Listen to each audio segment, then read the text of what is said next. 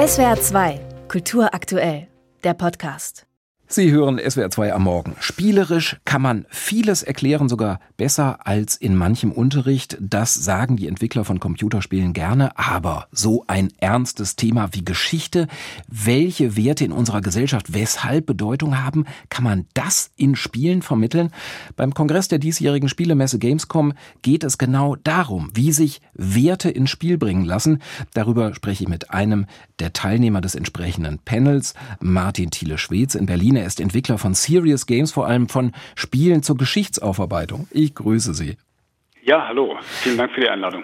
Erstmal ganz pauschal gefragt, Werte vermitteln in Spielen, geht das überhaupt? Man denkt dann ja schnell, ja, ja, wie soll das gehen, ohne dass so ein Spiel gleich so einen Charakter von Geschichtsdidaktik hat, dass man da sozusagen den erhobenen Zeigefinger sieht.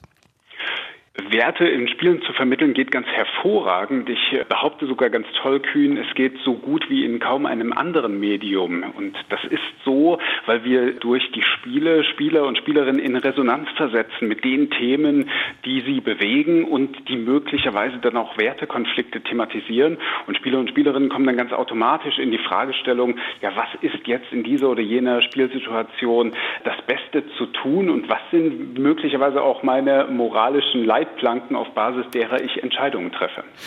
Können Sie das anhand eines Beispiels, vielleicht eines Spiels, kurz illustrieren?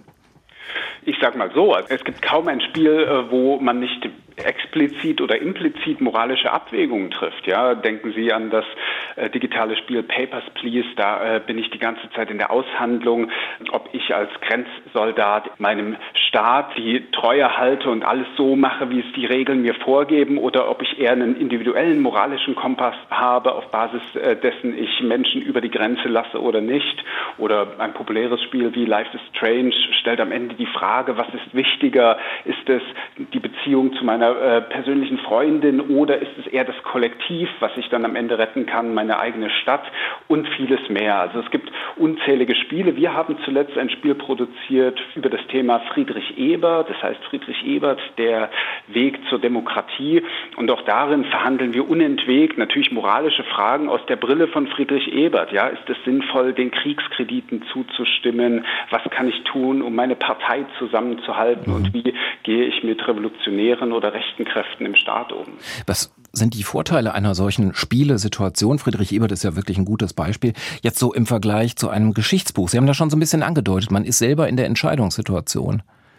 Ja, die Vorteile sind vielfältig. Also auf der einen Seite ist es so, im Gegensatz zu anderen linearen Medien ist es so, dass ein Spiel mich selbst aktiviert und selbst in die Entscheidungsrolle versetzt. Ja, das Spiel spielt sich nicht ohne mich, also es braucht mich als Spieler, der die Entscheidung trifft und es gibt mir unmittelbar die Konsequenzen meines Handelns. Das heißt, ich spüre unmittelbar, war jetzt diese Entscheidung äh, langfristig sinnvoll oder war sie das nicht? Habe ich vielleicht etwas verursacht, was ich dann später bereue? Neue und so vermögen es auch Spiele, Emotionen zu evozieren wie kein anderes Medium. Ich kann mich zum Beispiel schämen, wenn ich eine Entscheidung getroffen habe, die am Ende sehr unglücklich ausgeht und die ich dann gerne nochmal zurücknehmen würde. Mhm.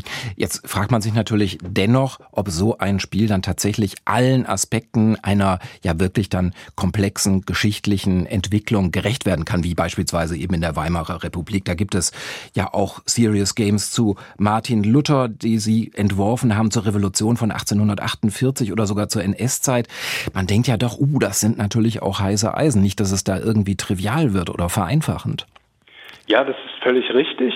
Und ich behaupte, dass ein Spiel selbstverständlich nicht alles leisten kann, was jetzt äh, eine 500-seitige Monographie zu einem Thema leisten kann. Und dennoch vermag es natürlich anderes zu leisten und eben ein Interesse zu wecken und zu aktivieren. Und insbesondere, wenn Sie die harten, die schwierigen, die kritischen Themen ansprechen, da ist es für uns sicherlich erstmal der, der erste Schritt zu sagen, ach, wir wecken ein Interesse für das Thema. Nicht umsonst arbeiten wir viel zusammen mit Museen oder Gedenkstätten. Und wenn es uns gelingt, durch ein spielerisches Format das Interesse Interesse für beispielsweise eine jugendliche Zielgruppe zu wecken und die anschließend Lust haben, eine Gedenkstätte zu besuchen oder durch einen Film, einen Roman, ein Sachbuch noch tiefer in das Thema einzusteigen, dann haben wir, glaube ich, schon sehr viel geleistet und sorgen dafür, dass gewisse Zielgruppen einfach nicht abgehängt werden, insbesondere von historischen Themen. Mhm. Jugendliche sind natürlich jetzt ein gutes Stichwort, also Nutzerinnen und Nutzer.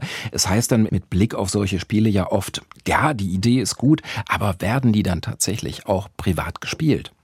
Ja, also wir haben die Erfahrung gemacht, eine Vielzahl der Spiele, die wir entwickeln, sind explizit für den Schulunterricht angefertigt und dort werden sie gespielt. Es ist auch für Lehrkräfte, die dafür offen sind, sehr interessant, weil sie damit ja gewissermaßen auch eine eigene Unterrichtseinheit bekommen, die dann mit Begleitmaterial flankiert wird. Und wir wissen es von Schülern und Schülerinnen, dass sie sich total freuen, wenn mal ein anderes Format die Lehre durchführt, eben ein spielerisches Format. Und das nimmt eben auch Schüler und Schülerinnen mit, die sonst vielleicht nicht die Klassenbesten sind und sonst vielleicht vom Frontalunterricht eher abgehängt werden. Und auch hier gilt, wenn das Spiel im Unterricht dann Vergnügen bereitet und die Schüler und Schülerinnen dann die Gelegenheit haben, das noch mit nach Hause zu nehmen, daran weiterzuspielen oder darüber ins Gespräch zu kommen mit ihren Eltern und so weiter, dann ist auch schon viel geleistet, denke ich. Das heißt tatsächlich, solche Spiele, würden Sie sagen, haben auch tatsächlich insofern eine didaktische Funktion. Selbstverständlich.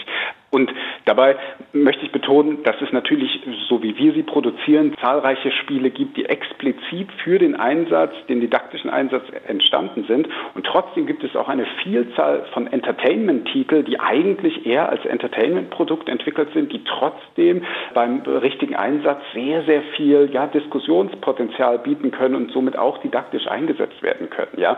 Denken wir an den Klassiker wie Minecraft, mit dem ich Aquädukte nachbauen kann und darüber über deren Funktionalität verstehe. Oder denke ich an Actionspiele wie äh, The Walking Dead, der uns die Möglichkeit bietet, diese Titel moralische Entscheidungen zu verhandeln. Auf äh, Grundlage welcher moralischen Parameter treffen wir unsere Entscheidungen? Ja, solche Titel werden ja in manchen Fällen im Schulunterricht eingesetzt und das kommt einfach sehr gut an und bietet ganz viele Potenziale. Der Spieleentwickler Martin Thiele-Schwedz war das hier in SWR 2 am Morgen über Computerspiele, Games, mit denen sich Geschichte und gesellschaftliche Werte spielerisch erschließen lassen. Darüber diskutiert heute ein Panel bei der Spielemesse Gamescom. Herr Thiele-Schwedz, ich danke Ihnen vielmals für das Gespräch. Herzlichen Dank und alles Gute. SWR 2 Kultur aktuell. Überall, wo es Podcasts gibt.